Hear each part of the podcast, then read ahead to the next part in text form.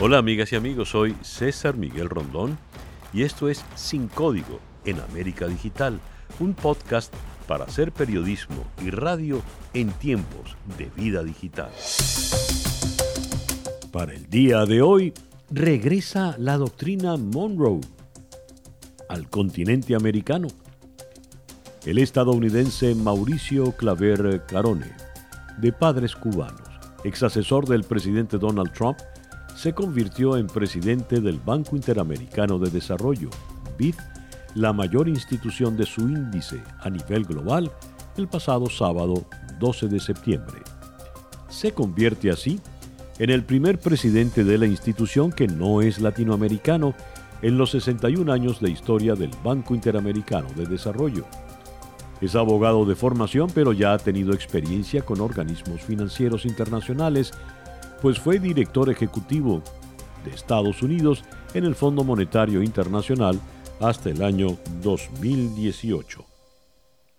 Claver Carone viene con claras intenciones de contrarrestar la influencia de China en el hemisferio occidental y de suplantar a Beijing como prestamista de referencia en toda la región.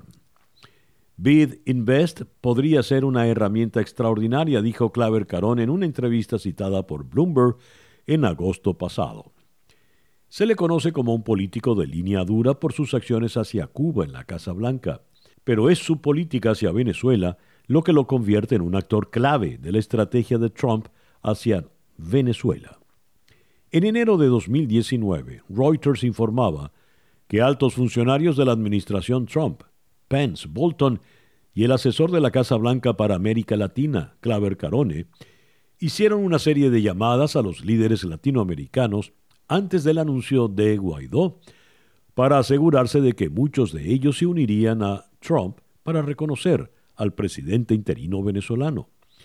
El 29 de agosto de 2019, el entonces jefe del Consejo de Seguridad Nacional de Estados Unidos para el hemisferio occidental, Mauricio Claver Carone, sostenía en una entrevista a TVN News Panamá que la mejor solución al actual malestar político en Venezuela era una solución regional, no europea a través del Grupo de Contacto Internacional, cita textual.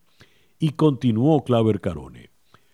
Apoyamos al Grupo de Lima porque pensamos que la solución en Venezuela debe ser una solución regional. El Grupo de Contacto puede tener buenas intenciones, pero no creemos que lo que se necesita en Venezuela sea una solución europea. Fin de la cita.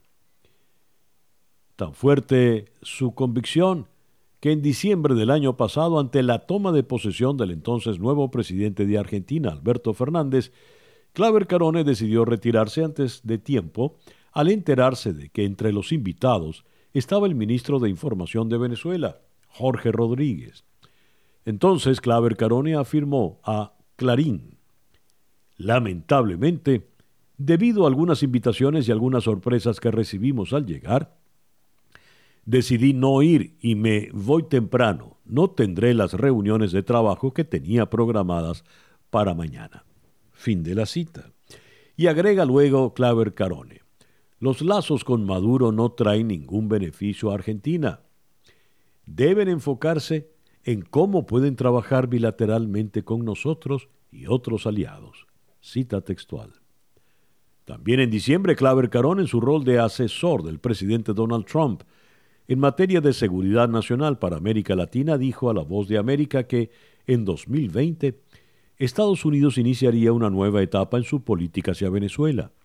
Cito, medidas cada vez más fuertes. Las medidas que tomaremos serán precisamente para acabar con esa dictadura. De esa manera puedes tener unas elecciones libres y democráticas. Fin de la cita. En efecto, 2020 estuvo nuevamente marcado por sanciones personales y de empresas relacionadas al régimen. Fue el propio Claver Carone quien se mostró seguro de seguir reconociendo a Juan Guaidó cuando se acercaban las elecciones del Parlamento a principios de este año. Cito, el presidente interino Juan Guaidó sigue siendo el presidente interino debido a su presencia en la Asamblea Nacional. Estados Unidos lo reconoce, seguimos apoyándolo. es la figura política más popular de Venezuela.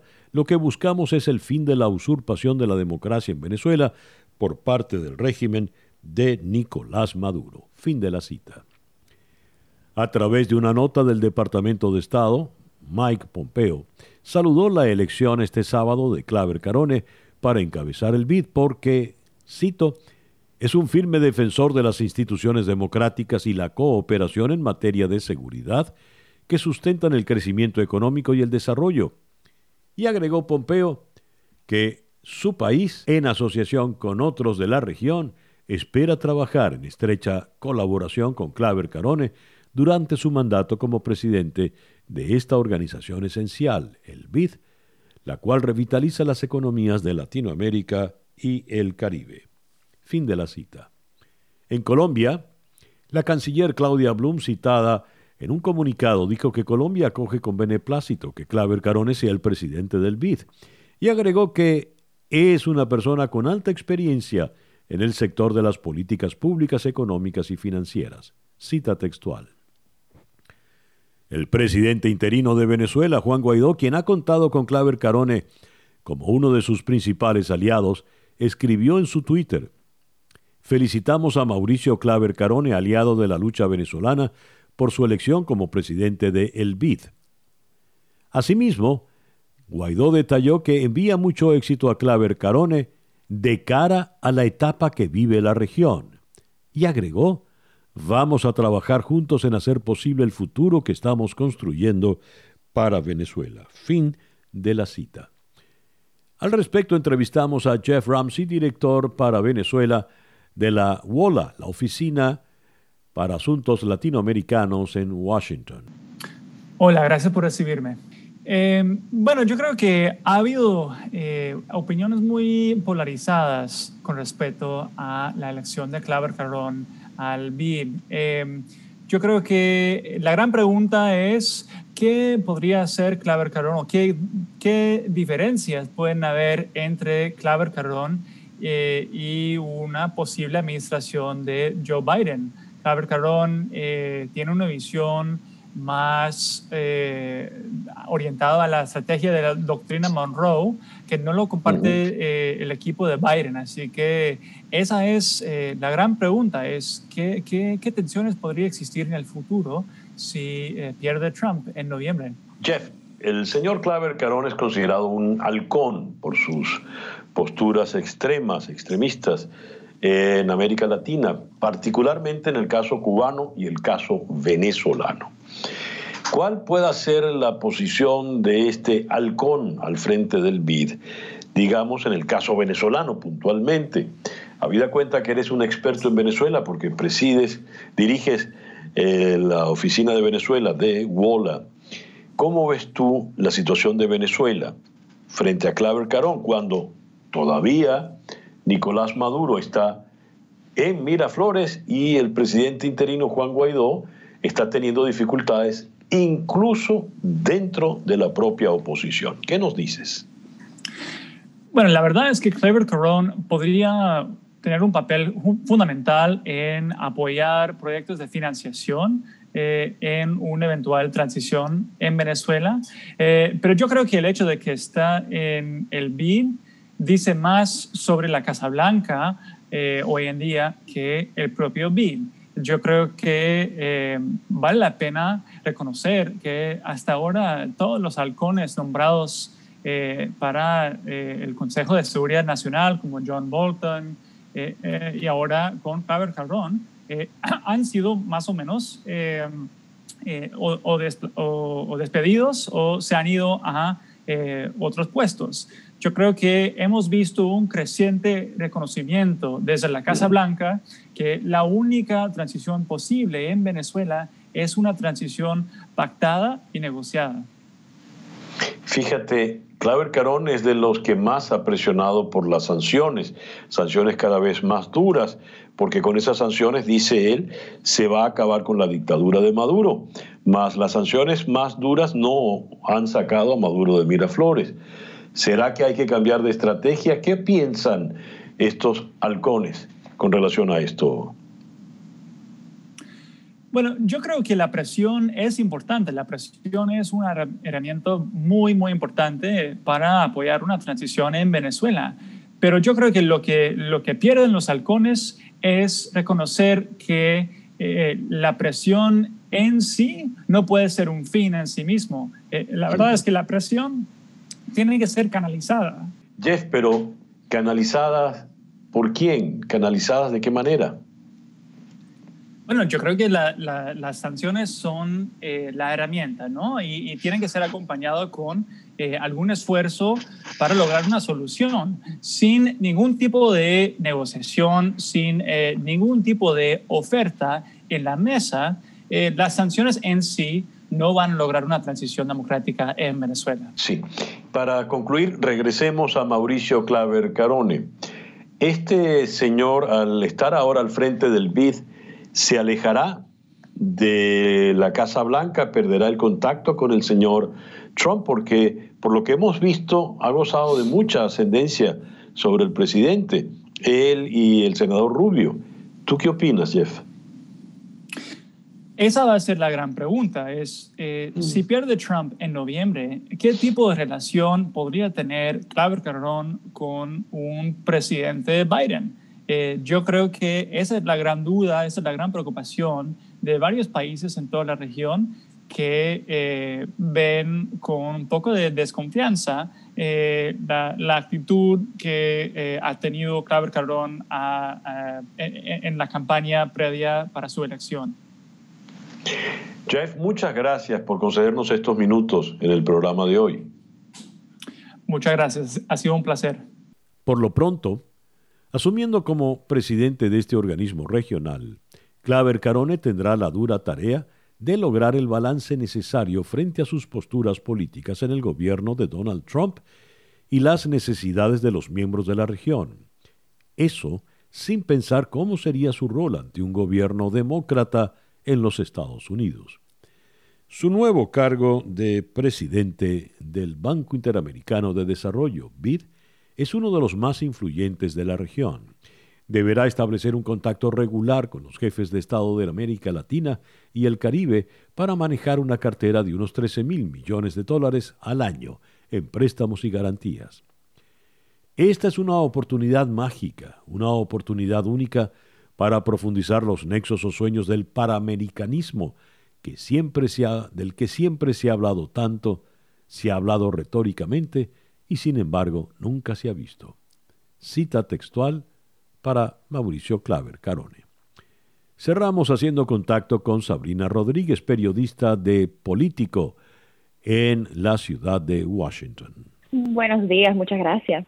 Bueno, ha sido una, una nominación muy polémica y no dudo que la presidencia también será polémica acá en Washington, ah, porque, o sea, el nominado que fue Mauricio Claver Carone ha sido una figura muy divisiva en Washington. Entonces, con los funcionarios en Latinoamérica ha habido mucha preocupación que tenerlo como líder del banco pueda causar problemas, especialmente si Trump fuera a perder en noviembre.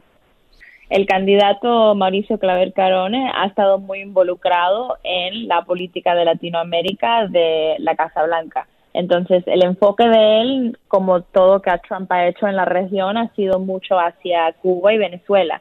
Pero la idea es que al poner a Mauricio como el líder del banco, pueda traer más atención al banco y especialmente con la pandemia ayudar a buscar más fondos para el banco, especialmente en el Congreso en los próximos años. ¿Por qué, eh, tal como usted dijo, es eh, tan polémico el señor eh, Claver Carone? Bueno, Claver Carone es cubano-americano, no, no criado en Miami, pero buen amigo de los anticastristas en Miami, por ejemplo, como el senador Marco Rubio, y ha sido el arquitecto de muchas de las políticas hacia Venezuela y Cuba que se han hecho en esta administración. Por ejemplo, él ha sido uno de los que ha puesto más sanciones hacia Venezuela y ha estado en ese enfoque. Entonces, el problema que tiene en Washington es que muchos de los demócratas no opinan que podrán trabajar con él porque ha sido un candidato tan, o sea, tan polémico y trabajando con esta administración y de verdad amigo de Trump. Entonces muchos de los demócratas ahora dudan que él pueda ser bipartidista. A ver, pongamos este escenario. No gana Trump, pero el, señor Claver Carones seguirá por cinco años al frente del BID. ¿Qué puede ocurrir? Bueno, ahí es donde se complica mucho, porque ya desde un principio sabemos que la Cámara de Representantes acá es mayoría demócrata. Entonces ahí para los comités de apropiaciones, para buscar más recursos para el banco, se le va a hacer más difícil. Entonces, si fuera a ser Biden el presidente, él pierde todo el, todo el poder político que tiene en Washington ahora con esta administración. Y ahí sí complica para la parte que es más importante del banco, que es buscar apoyo y buscar, al fin de cabo, dinero para el banco. A ver, el señor Claver Carone, aparte de ser un, radical eh, en, sus posturas políticas hacia Venezuela y, Cuba, ¿qué otra característica tiene? Porque eh, todo el mundo habla de él con cierta distancia, como, como con cuidado. Bueno, se habla mucho, muchas fuentes con quien he hablado acá en Washington y algunos en Latinoamérica, funcionarios anteriores del banco y funcionarios de la región, es la personalidad que tiene a Claver Carone. Es una persona muy fuerte, muy difícil de trabajar con, muy apasionada sobre algunos temas y la preocupación es que él va a llevar eso al banco y entonces en ese sentido va a ser más difícil trabajar con algunos países que quizás han tenido relación con Cuba en el pasado, que han tenido relación con Maduro en el pasado y, naturalmente hay una preocupación que él va a llevar esa, esa parte de su trabajo hacia el banco. Sabrina, muchas gracias por atendernos en esta mañana. Muchas gracias, César. Sabrina Rodríguez, periodista de Político desde la ciudad de Washington.